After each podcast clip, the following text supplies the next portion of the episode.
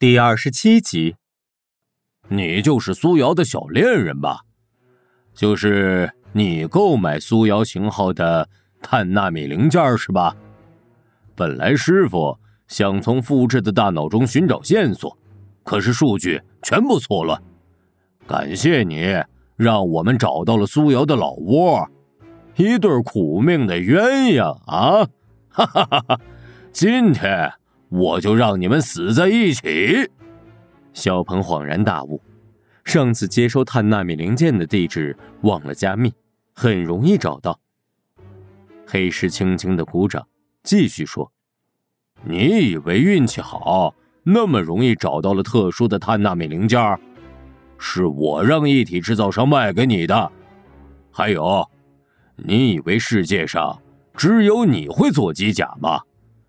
你能做到的那些，我们的机甲都能做到。黑石面露凶相，恶狠狠地说：“待会儿咱们继续打，看看谁的机甲才是最强机甲。有可能是你的，但更可能是我的。”小鹏平静地说：“那就试试吧。”小鹏一边说。一边拔出一把手枪，向黑石射了过去。哈哈，就这种枪你还想？黑石感觉不对劲儿，赶紧用手捂住了肚子。对的，这种东西你的机甲肯定挡不住。小鹏举着两根黑色的刺，继续说：“我拔枪之前取了十根这个东西，开枪之前就已经塞进了枪管。”这是什么？话还没说完，黑石腹部的机甲便一点点融化了。黑石机甲的头盔里面冒起了浓烈的白烟，紧接着，空的机甲掉落在地上。苏瑶现在彻底清醒了，她看着躺在地上和自己面容相像的女人的眼睛和嘴中流出的蓝血，嗖的，从地上。鲤鱼打挺般站了起来，举着枪四面寻找敌人。他看清周围场景后，逐渐明白了发生了什么事，缓缓的把枪放下。小鹏想走到苏瑶身边，却突然发现，他像是置身于水中，肩膀周围出现了数圈透明的漩涡。小鹏刚想做出反应，整个人已经瞬间消失不见了。苏瑶感觉自己周围有异常的动静，漩涡状的物体或透明物质正在形成。他纵身跳起，翻了个跟头，落在远处的地面上。苏瑶发现小鹏不见了，大声呼喊。漩涡状的东西很快向他猛扑了过来。苏瑶在屋子内。到处闪躲，飞檐走壁。他注意到，这种漩涡状的物质所到之处，所有能动的东西瞬间都化为乌有。刚才黑石坐的椅子，还有地上的书，眨眼间都消失了。苏瑶看到一扇门是虚掩的，心想小鹏肯定是出去了。他用力跳到门前，拉开大门逃了出去，然后迅速把门关上。苏瑶刚锁上门，一道高能粒子束便朝苏瑶背部的 Z 型标志射了过来。刚进入的这间屋子也暗藏杀机，还好粒子束对机甲并不能构成威胁。苏瑶回头看到胸前有一个无头猴标志的黄色机甲正走过来。苏瑶使用洛伦兹电磁炮射击，对方也没有闪躲。对方机甲黑色的装饰条纹颜色变浅了几秒后，又恢复了正常。黄色机甲抬起胳膊，射出一个鸡蛋大小的高亮的闪电球，可球状闪电向苏瑶直冲而去。苏瑶集中意念，控制加强机甲的高能防护力。球状闪电穿过苏瑶后，屋顶瞬间出现了一个大洞，叮铃当啷。屋顶的管道、仪器、钢板纷纷跌落，黄色机甲一记重拳打了过来。苏瑶转身用胳膊肘迎击，只听到当啷的碰撞声响起，火花四溅，后退了几步，紧接着苏瑶腾空而起，用连环腿踢向对方头部。黄色机甲用双臂护头，后退了几步。苏瑶用胳膊变出喀纳金战刀，一招泰山压顶劈砍下去，七十方级刀锋卷着肃杀之气。黄色机甲万臂爆逃，五轮冲仙。太绝剑长啸腾起，势能冲天。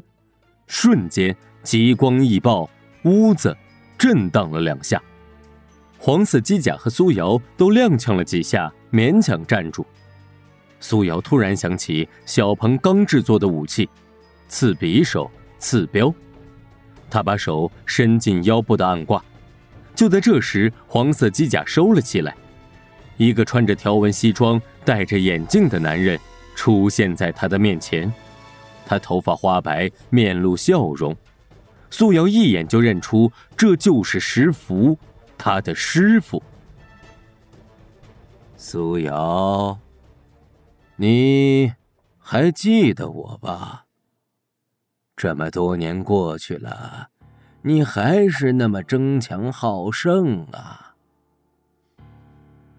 苏瑶恨不得千刀万剐师傅的满腔愤怒，现在居然又变得迟钝了。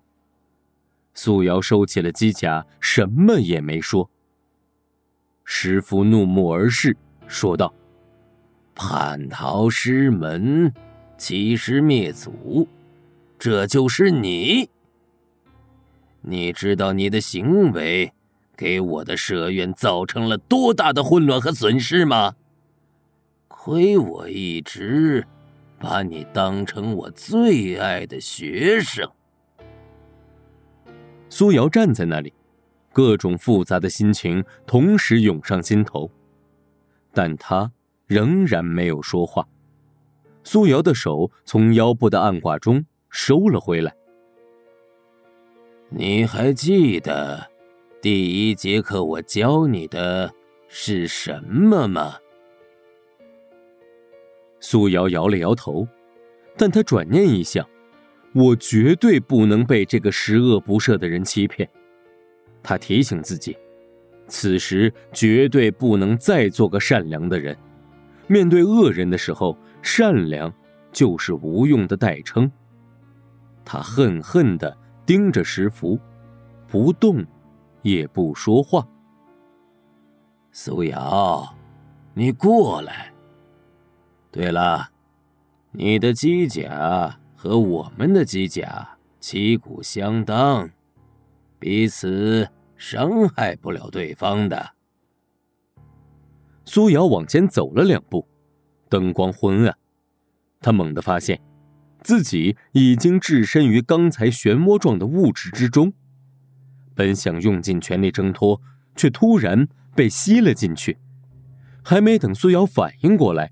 他瞬间便被困在一个盛满胶状液体的大罐子里，罐子是竖放的，有一人来高。刚才苏瑶的机甲已经自动进入战斗状态，但他却发现，不管用什么方式驱动，机甲都一动不动，完全失去了控制。苏瑶用余光看到，小鹏就在旁边的罐子内。苏瑶喊小鹏，小鹏也一直在喊苏瑶，但他只能听到断断续续、非常模糊的头盔的通信声音。这时，石福走过来，笑呵呵地说：“哈哈哈哈，苏瑶啊，你还是那么幼稚，还是那么容易被哄骗。这次。”你休想活着从这里跑出去！罐子里面的透明液体就是专门为了制服机甲设计的。哈！看在你快死了的份上，我让你清醒一回，做一次明白人吧。你知道你的父母是怎么死的吗？是被我杀死的。你以为我去哪儿找那么多放弃治疗的小孩啊？我去抢你的时候，你父亲和我动手，被我一枪打死了。你母亲拼命抱着我的腿，拼命的喊：“快跑，快跑！”我打了三枪，他还在喊。石符的声音从罐子顶部的对讲机中播放出来。苏瑶听得清清楚楚，他被气得怒发冲冠，七窍生烟。他用尽全力，可全身却仍一动不动。他下达了核爆指令，但启动程序进行到一半，自动终止了。